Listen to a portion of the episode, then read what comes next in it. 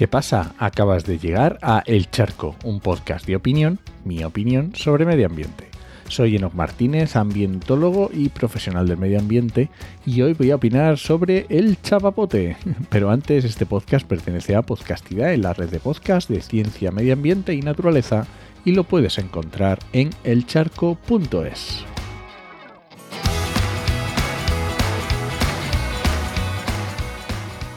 Este domingo, el domingo 13, se cumplen 20 años del desastre del Prestige. El Prestige, el barco, el Prestige.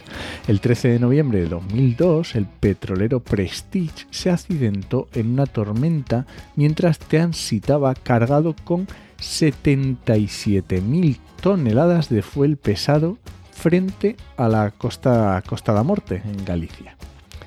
Tras varios días de maniobra para su alejamiento de la costa gallega, se acabó hundiendo a unos 250 kilómetros de la costa. Y allí sigue, allí en el fondo. En su época se consideró el tercer accidente más costoso de la historia, pues la limpieza del vertido y el sellado del buque tuvieron un coste de unos 12.000 millones de dólares. Fue una catástrofe en toda regla. El día 13, como contaba, había un temporal bastante grande y hubo un problema con el casco del buque, que era monocasco, solo, había, solo tenía una, lámina y si se rompía, pues ya el mar entraba en contacto con el combustible, que era lo que tenía dentro del fuel. Y bueno, no se sabe muy bien por qué, pero hubo una fuga eh, y estaba amenazando con hundir el barco. Inmediatamente pidieron los servicios de rescate españoles para acercarse a puerto. Se rescató a la tripulación en, helicóptero. Y por temas económicos y bueno, es que estas cosas nunca son tan fáciles. Piensa que un buque cargado con 77.000 toneladas de fuel es mucho dinero. La historia por temas historias, hasta la noche el capitán no da el visto bueno para que remolquen el barco. Obviamente el capitán tenía sus jefes y tuvieron que... Bueno, historias, ¿no? Y bueno, había varias opciones que se propusieron, desde trasvasar el fuel, se propone hacer un vertido controlado en el puerto de A Coruña, que luego ya se descarta, porque claro, eso significaba tener el puerto de A Coruña cerrado pues a lo mejor durante un año se llegó incluso a proponer eh, bombardear el buque y que eso se quemara, pero bueno, fue una... No, no, entramos ahí. Al final la única solución que proponen las autoridades es alejar el barco de la costa para evitar que quedara varado allí. Hubo problemas con el capitán, bueno, autoridades, todo esto no, no voy a entrar. El domingo ya se estaba prohibiendo la pesca, aunque se negaba que fuera una marea negra, solo decían que era un vertido de fuel. El martes ya se había partido el barco en dos. Para entonces las autoridades decían que no había ningún problema, que eran unas pocas toneladas y que nada, eso no iba a ser nada. Después de una semana ya había más de 300 kilómetros de costa gallega con chapapote chapapote es este, el fuel este que había, que era densísimo negro petróleo.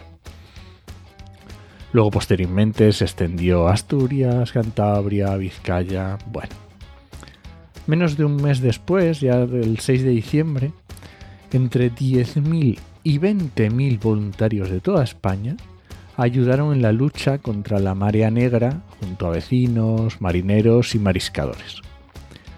Se dice que la vida se dijo entonces que la vida marina sufriría por la contaminación procedente del Prestige durante mínimo durante mínimo 10 años.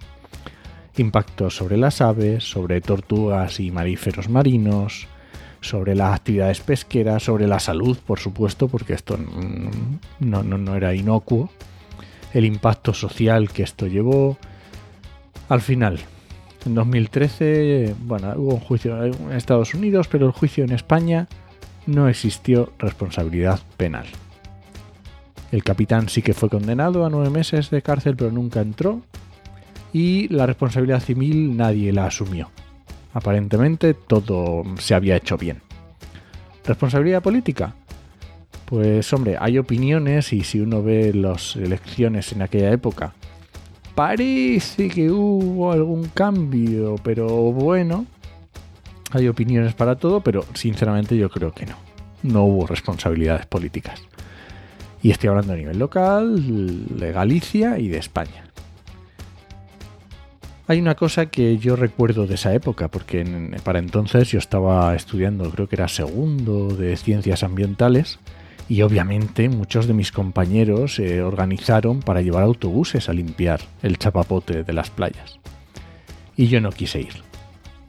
Ya apuntaba maneras y me temía que aparte de ir y limpiar unos pocos metros cuadrados de rocas, mi acción durante aquellos días eh, no iba a servir para nada. Y sinceramente no me arrepiento de no haber ido. Y nada, este ha sido el charco de esta semana. Si alguien te pregunta, no lo dudes, te lo dijo en 8mm. Nos escuchamos.